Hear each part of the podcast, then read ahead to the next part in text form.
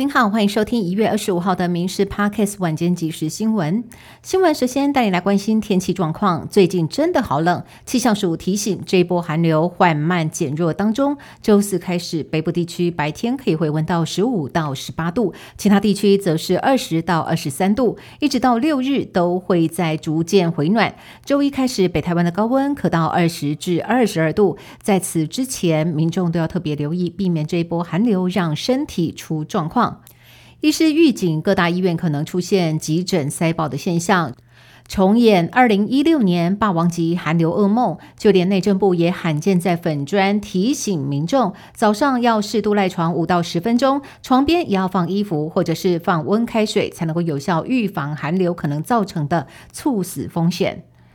国内相当知名的老字号建业律师事务所所长王成环身兼虚拟货币交易平台 ACE 交易所负责人，却在 ACE 创办人潘义章卷入诈欺争议之后，也涉及协助洗钱。警方经过两波搜索，累计查获不法的现金和虚拟货币，金额高达四亿七千多万。讯后，王成环被法院裁定羁押禁见，消息一出，震惊法界。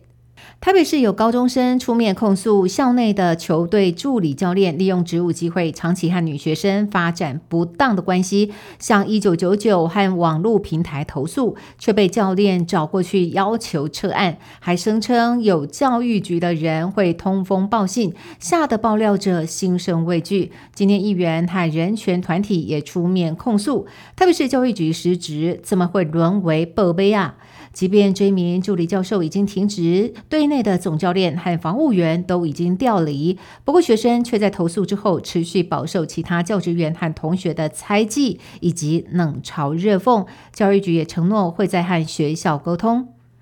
脱口秀节目《贺龙夜夜秀》爆出歧视身障者言论争议，引发公愤。尽管制作单位道歉，试图止血，但是节目赞助商纷纷切割，宣布停止合作。中国媒体人王志安被移民署禁止五年内再入境台湾。他呛瞎说很快就会入日本籍，但是日本呢已经有挺台市议员发文，扬言要针对王志安可能取得日本籍采取相关行动。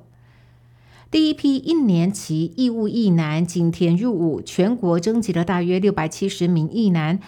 台北市兵役局特别欢送役男入营，这一批总共四十三位，都是民国九十四年次，刚满十九岁，将到新竹雷头山营区受训。市政府除了准备电话卡，让役男进到营区能够跟家长报平安，因应疫情升温，也特别送上了口罩盒。不少家长陪同到场，感到依依不舍，情绪激动，流下眼泪。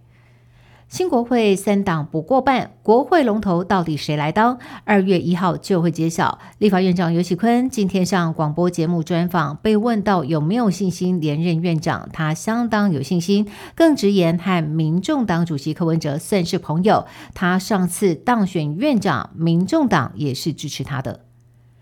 国民党立院党团总召日前开放登记，党内的资深立委赖世宝老早就登记。但是傅昆奇前一天晚上突然杀出，宣布也要角逐党团总召。傅昆奇今天还出面强调，会用一年的时间完成国会改革，更点名民进党团总召柯建明，说已经准备好要来伺候他。这个礼拜六，黄色小鸭就要再度回归高雄爱河湾。工作人员把握最后两天的时间进行彩排，把超大型的小鸭浮台放进了高雄港内测试托运，要确保开幕当天一切顺利。不少民众也特地先赶来探勘，寻找最好的赏鸭位置，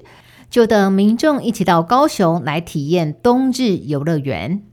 以上新闻由民事新闻部制作，感谢您的收听。更多新闻内容也请上民事新闻官网搜寻。